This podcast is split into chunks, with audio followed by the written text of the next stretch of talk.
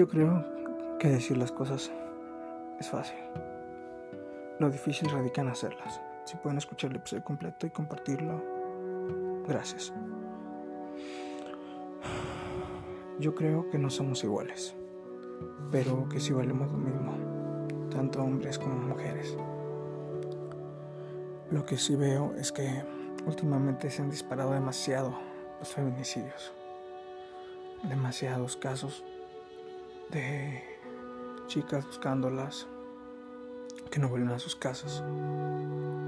Que a pesar de tener esta cuarentena y que muchos decían es que es porque salen, es porque el otro, eh, aún así sigue habiendo muchísimos casos. A pesar de que están en sus casas. Es terrible toda esta situación. Y creo que ya había desde antes todo esto, pero últimamente también con eso de que tenemos acceso a todo más rápido, más información, esto explota cada día más. Muchos hombres pueden decir, no, es que también a los hombres les pasa o algo así. Sí, pero la mayoría es por peleas o por otras cosas. No por el simple hecho de ser ellas como lo, lo son las chicas, los feminicidios. Y cuando digo que es fácil decir las cosas, lo difícil, es por una anécdota que me sucedió. Hace dos años yo estaba en la parada del camión, acaba de salir de la universidad y iba a la casa.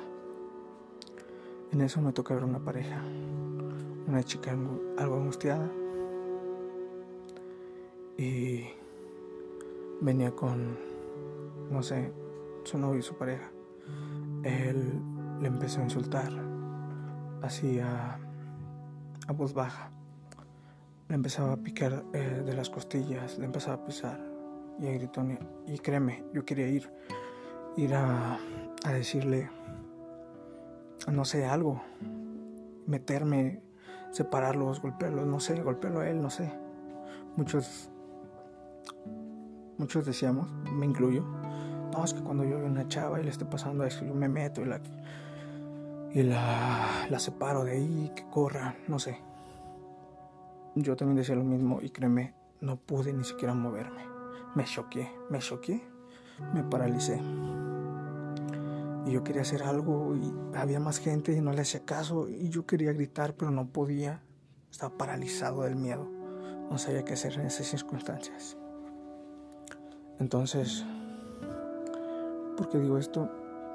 Porque sí, es cierto. Muchos decimos, oh, yo haría esto en este momento y haría lo otro, pero en realidad no sabes qué es lo que pasa no sabes qué es lo que puede hacer en el momento.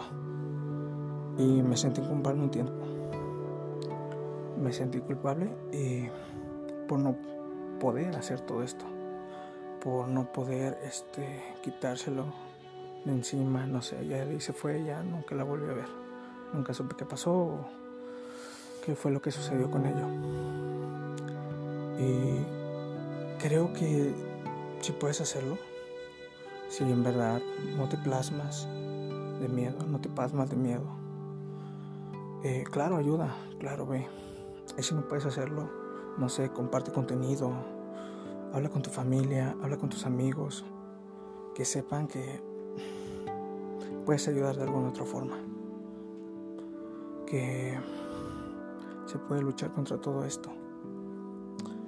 Hay una frase según esto dice Pitágoras, la verdad no investigué, que dice, educa al niño para no castigar al hombre. Y es cierto, porque creo que todo radica desde la causa raíz, desde que empezamos en nuestra formación y esto va cambiando. No siempre es así, pero tiene que ver mucho este, nuestro entorno, nuestra educación, todo lo que somos para llegar a esto. Entonces a lo que voy es que, claro, ahorita decimos feminicidios, esto, el otro. Y algunos se oponen en contra de las marchas o de cómo piden ellos justicia, pero me pregunto yo, ¿qué harían ustedes? ¿Qué yo? Porque es fácil hablar desde desde el privilegio. y no estar en la situación, porque a veces creemos que porque no nos ha pasado no va a pasar y hablamos desde el privilegio, porque no ha pasado. Entonces, ¿por qué está mal exigir justicia? El gobierno creo que no hará nada si el pueblo no, no empieza a despertar. Como te digo, si puedes difundir todo lo que puedas sobre temas como este o no sé, temas que sean de verdad conscientes. Y que mejor que empezar así poco a poco. Y creo que me desvío, pero a lo que voy es que es cierto, creo que no podemos juzgar a nadie o criticar porque no hemos pasado por esto. No sabemos el dolor que se siente no tener a ese ser querido. Porque ah, yo, desde mí, no, no nací con hermanas, no tengo hermanas. O una chica que, que ame y tengo una relación sentimental tampoco. Pero tengo una madre, tengo tías, tengo sobrinas, tengo primas que destrozarían el alma ver que ya no están conmigo. Así que creo que es fácil hablar desde el privilegio y no tener empatía ni sentir nada o decir solo, ah, es que pasó, ah, es que así tuvo que ser. Creo que no es así. Así que dime, si un día ella ya no vuelve, ¿qué pasaría? Si ella sale un viernes en la mañana a trabajar como lo hace diario y son las 6 de la tarde y aún no te dice que vuelve, ¿qué harías? Si tiene que llegar a las 5 porque sale de trabajar a las 4. Y pasan los días y no se encuentra. Y tú la sigues buscando y buscando. Hasta que pasa una semana, suena el teléfono y te contestan. Oye, la encontramos. Está en un baldío a las afueras de la ciudad. Y en eso se te quebra el corazón. Porque ella ya no está contigo. Porque ya no podrás escucharla. Porque se siente bien respirar. Que, tu, que el aire toque tu cara. Sonreír reír con amigos, recordar momentos. Y en eso vas. Y la ves. Y está en una bolsa hecha pedazos.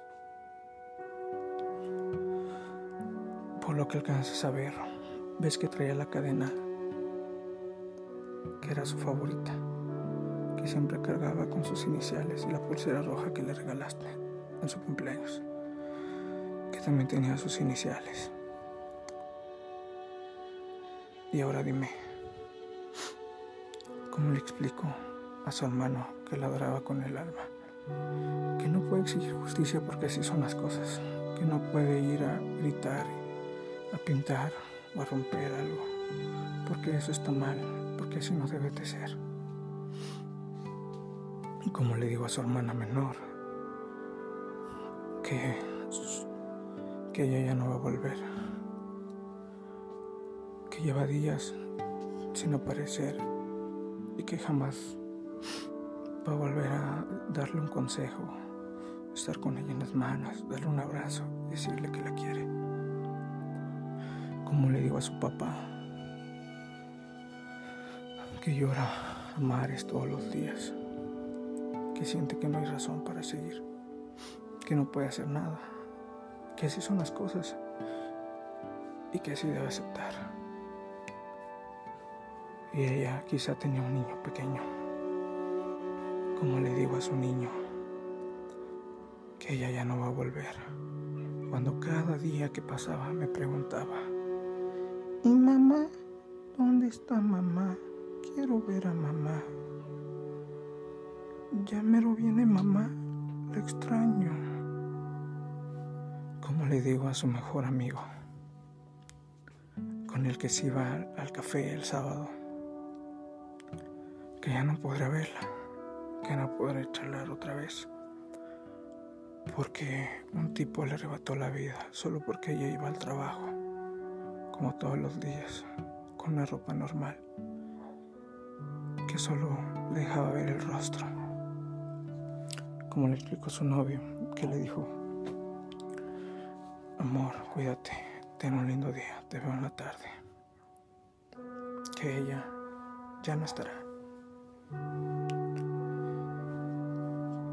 Como le digo a su mejor amiga, que pensaban que iban a salir de la universidad juntas y a graduarse y a tener una familia hermosa, que iban a compartir aventuras inimaginables que ya no va a volver a hacerlo.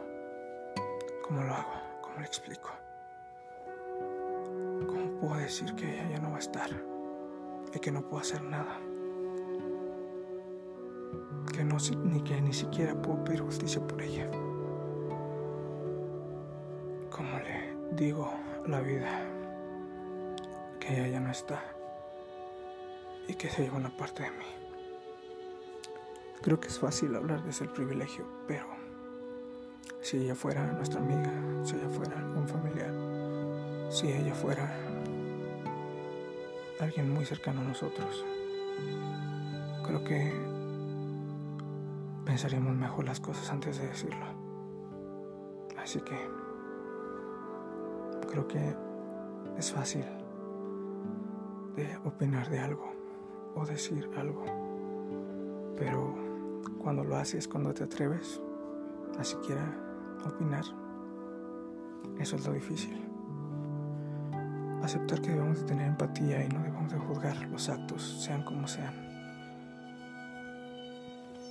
Porque no estamos en ese momento. No sabemos lo que puede causar el dolor, la ira, todas esas emociones juntas en el cuerpo. Así que